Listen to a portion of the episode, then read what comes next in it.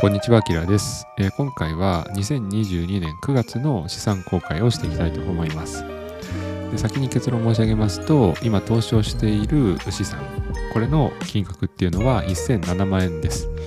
でこれは投資した額と比べて今マイナス46万円ということで少し減っています。まあ、これは2022年全体が下落相場であるというところと、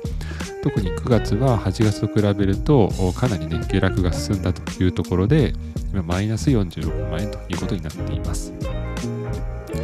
はい、ということで、えー、もう1年半、2年弱ぐらい投資をしてきたので、まあ、そのね、投資結果っていうのをご紹介したいと思います。で私、本業は会社員なので、本当に余剰資金ですね、会社員としての給料と、まあ、副業での収入と、まあ、そこから生活費を除いた額、この余りを毎月コツコツと投資資金にしているというところです。はい。で、本業会社をしておりまして、副業としてはこのように、えー、まあ、クリエイターとか、ブログとか、あと投資家として活動しています。で今資産は8桁ですね、えー、まで増えてきてまして、年間あたりだいたい350万円ぐらいは資産が増えているんじゃないかなと思います。で、5人家族なんですけども、えー、と生活費はだいたい年間300万円ぐらいなので、えっ、と、一般的な5人家族と比べるとかなり少ない生活費でやってきているんじゃないかなと思っています。はい。ということで今日も資産公開していきますので参考になったらぜひチャンネル登録とグッドボタンよろしくお願いいたします。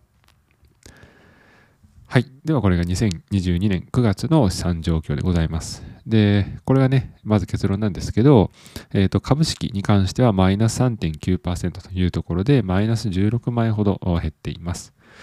で、えー、一方で右側ですね、株以外のものを比べると、例えばコモディティはプラスの9.5%で、えー、約0.4万円増えています。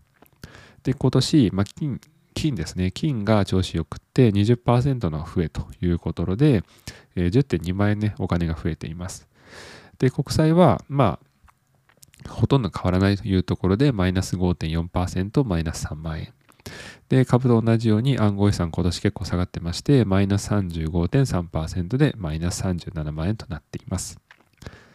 で、このような状況ではあるんですけれども、で実際9月どうだったかという相場をちょっと見ていきたいなと思います。はい。えっ、ー、と、こちらがですね、えっ、ー、と、トレーディングビューのチャートを示しています。で、2022年の9月どうだったかっていうのをちょっと一緒にチェックしていこうと思うんですけれども、えっ、ー、と、まずここですね。今、ダウジョーンズを示してますけれども、まあ、最初、9月の1日から少しね、このように、えー、約3%ほど上がったんですけども、まあ、結果的には、えっ、と、大体29、35ですね。まあ、マイナス7%ぐらい下がったかなというところです。で、まあ、ダウを見ていますけれども、S&P もナスダックもあんまり大きな違いはないので、まあ、マイナス7%前後、9月は下がったということになります。で、これ暗号資産も、あの、暗号資産はまあ大体9月安定したというところですね。まあ、9月の頭がこのあたりですね、もうずっとビットコイン見てますけど、ほとんど一時期上がりましたが、そこからまたほとんど変わってないという状況かなと思います。なので、9月に関しては、まあ、株をね、持ってた人は少し下がったかなというところで、暗号資産に関しては、ま、ほとんど変わらなかった月かなという印象です。はい。なので、その結果を踏まえて、これが私の資産の損益だったというところですね。では、この状況を踏まえて、今自分の、ね、金融資産どうなってるかっていうと、まあ、株式がメインということは変わらないので、株が76.8%、ちょうど777万円というところです。で、それの次に大きな資産としては国債ですね。国債が8.3%で83万円ほど持っています。で、次に金ですね。金が5.3%で54万円。で、現金に関してが次ですね、5%で50万円。50万円のこの現金というのは大体固定ですね。で、これどれぐらいかっていうと、生活費でいうと大体2.5ヶ月分ぐらいの現金を一応ですね、常に持っているというところです。で、暗号資産に関しては4.2%で42万円。で、コモディティが0.4%の4万円となっています。はい。で、地域別の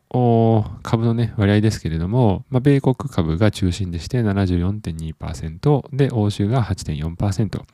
で、続いて日本、アジア、中国、その他というふうに続きます。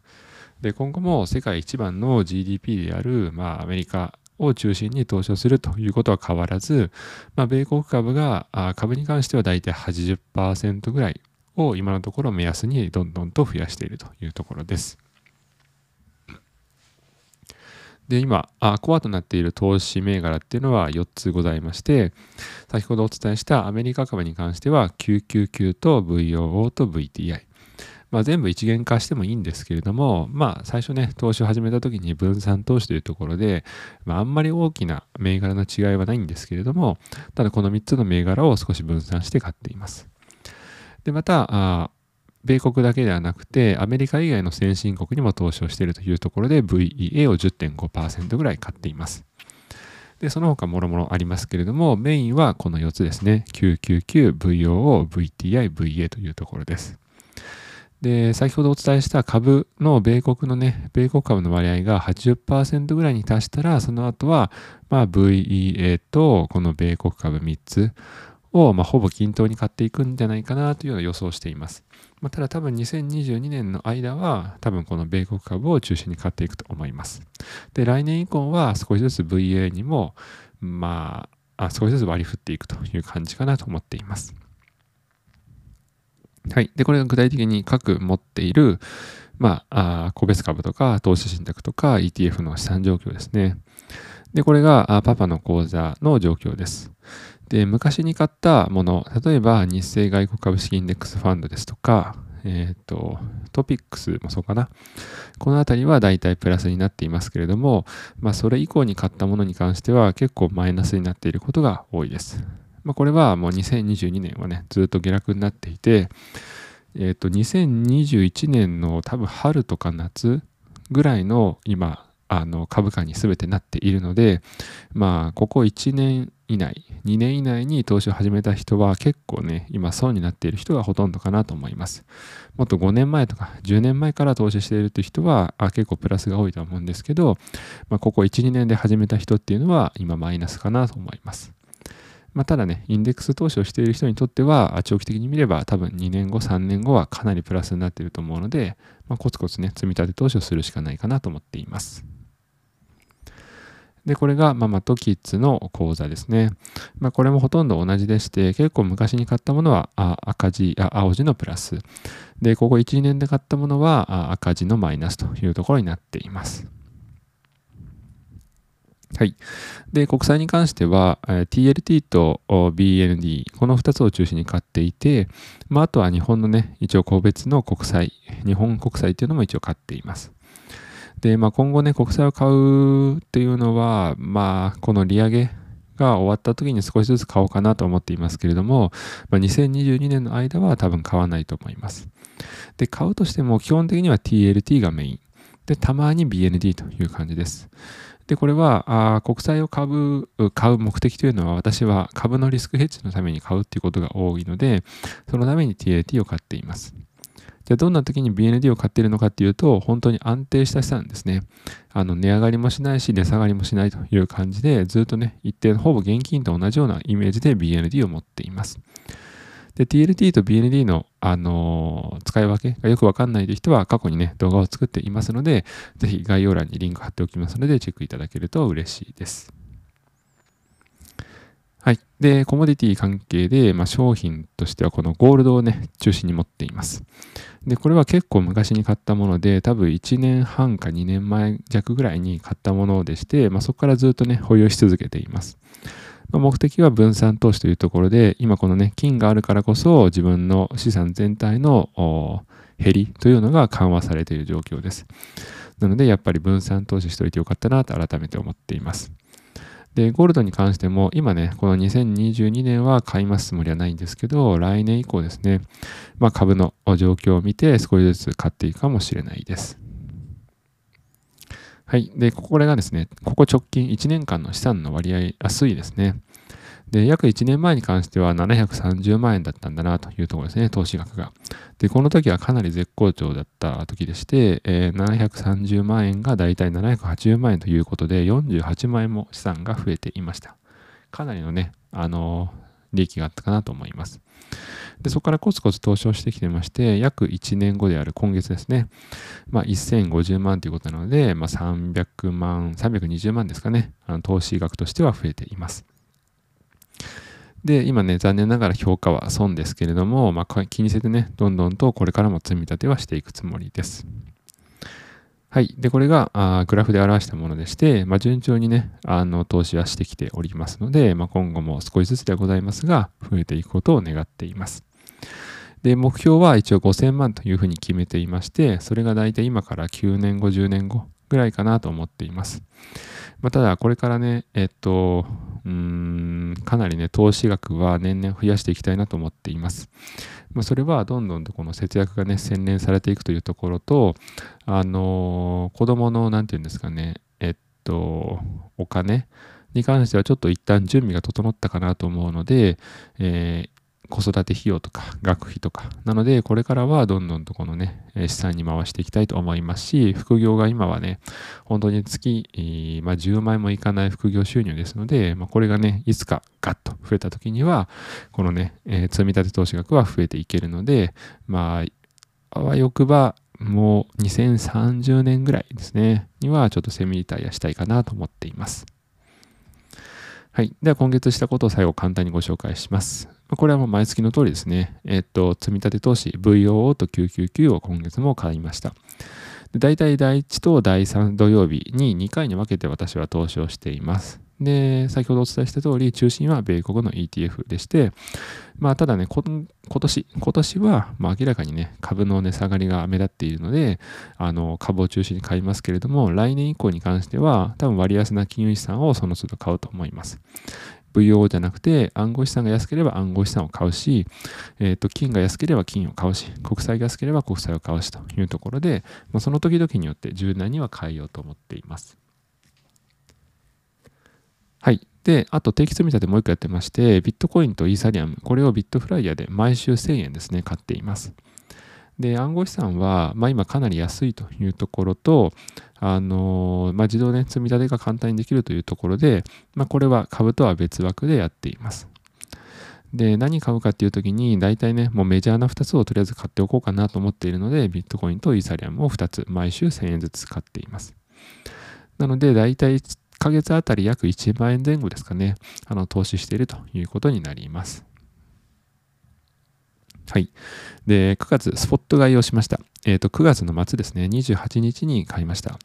で、大体買い付けの理由っていうルールをね、自分なりに設けていて、えー、ビックス指数、まあこれ恐怖指数と言われますけども、まあこの恐怖指数が30を超えた時っていうのは結構底値だったりすることが多いので、自分ルールとしてビックスが30を超えて、で、かつ年初よりだいたい20%以上の下落があった時っていうのを目安にスポット買いをしています。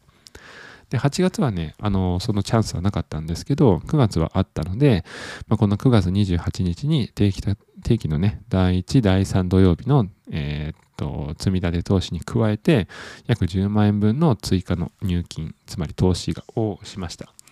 なので、まあ、これがね、いつか花咲いてくれたらなというふうに願っています。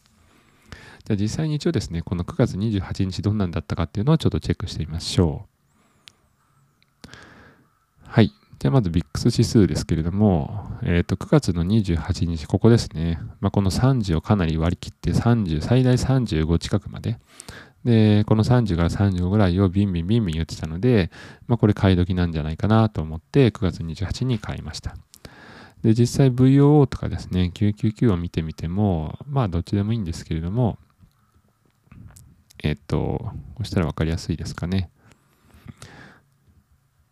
えー、高値というのが2021年の11月。この最高値から9月28日、このあたりですね。はい。えー、っと、マイナス34%ぐらい。999だと34%のマイナス。で、えっと、S&P だとだいたい、えー、24%ですね。なので、これが、えー、と重なったので、えこの9月28日に買いました。で、今ね、えこの撮影しているのは10月初旬なんですけど、まあ、その後ね、やっぱり上がりました。で、今残念ながら、あの、昨日雇用統計が発表されたばかりなので、えー、かなりね、雇用統計数字が良くて、よりね、あの、FRB が利上げをするかもっていうところがあ助長されて、また下がっちゃいましたけど、まあ、このような形で、えー、ビックス指数30で、えー、株が最高値から20%が下がったっていうのは、ほぼ大体最安値っていう感じですね。前回ここで買いましたけど、これもね、結構ピンポイントで買えたんじゃないかなと思います。まあ、今後もっと下がるかもしれませんけど、まあ、資産にね、余裕があるんだったら、こういうスポット買いもしていいんじゃないかなと、個人的には思っています。はい。ということで、今月ね、したことは、えー、ETF の積み立て投資、そして暗号資産の積み立て投資、そしてこのスポット買いということです。はい。ということでご視聴いただいてありがとうございました。あの、8月の資産公開を振り返ってみると、8月と比較するとですね、資産は39万円減っています。それは8月ね、結構株価好調だったので、あの、利益が出ていたのに比べて、9月はね、損が出ている状況です。で、資産、この定期的なね、積み立て投資は、まあ今マイナスになっているんですけど、方で今、マイメイトっていうですね、あの、AI 任せの自動の FX を一応、試運転にさせています。資金は25万円ぐらいでやっていまして、今3ヶ月目に入りましたけど、月大体2万円ぐらい増えています。ま、これは FRB とかが値上げをすると大体ドルがね、高くなっていくんですけど、まあ、それを踏まえるとですね、あのドル高の傾向が取れるので、そうなってくると、こういうふうにね、テクニカル分析をと、え、得意とする、あのー、自動のね、FX っていうのは、すごい稼ぎやすい時期なので、今これをね、試運転させています。で、この含み益というものは、あ実際少しずつですね、実現益にさせて、それを余ったお金はこちらのね、積み立て投資に回しています。なので、この自動のね、AI 任せの FX、マイメイトっていうんですけど、本当にやることは何もなくて、あの、毎、毎、ほぼ毎日、ほぼ毎日ですね、夜の8時になると AI がですね、ね勝手に売買をしてくれて、あとはずっと放置しているっていう感じです。